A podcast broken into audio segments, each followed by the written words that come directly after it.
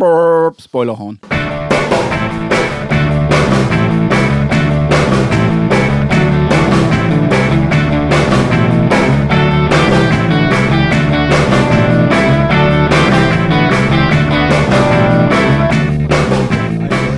bin ich jetzt gar nicht so gekommen. da bin ich froh, irgendwo. Aber worum soll es denn gehen?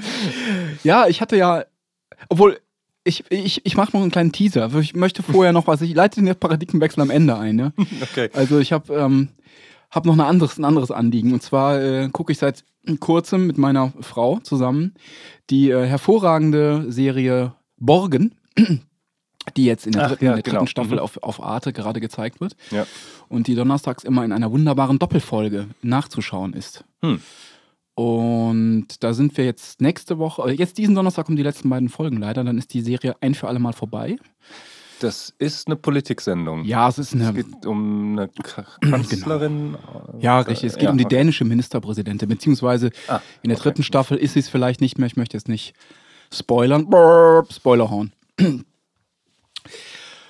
Aber äh, was mir aufgefallen ist, und das geht jetzt in eine ganz andere Richtung, äh, ist nämlich, dass äh, natürlich kommen die in Deutschland deutsch synchronisiert, diese äh, Folgen. Ja.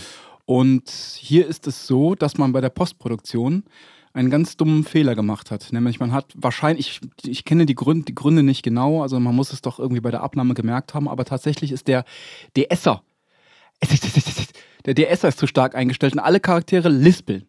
Alright. Und zwar über die ganze Staffel hinweg.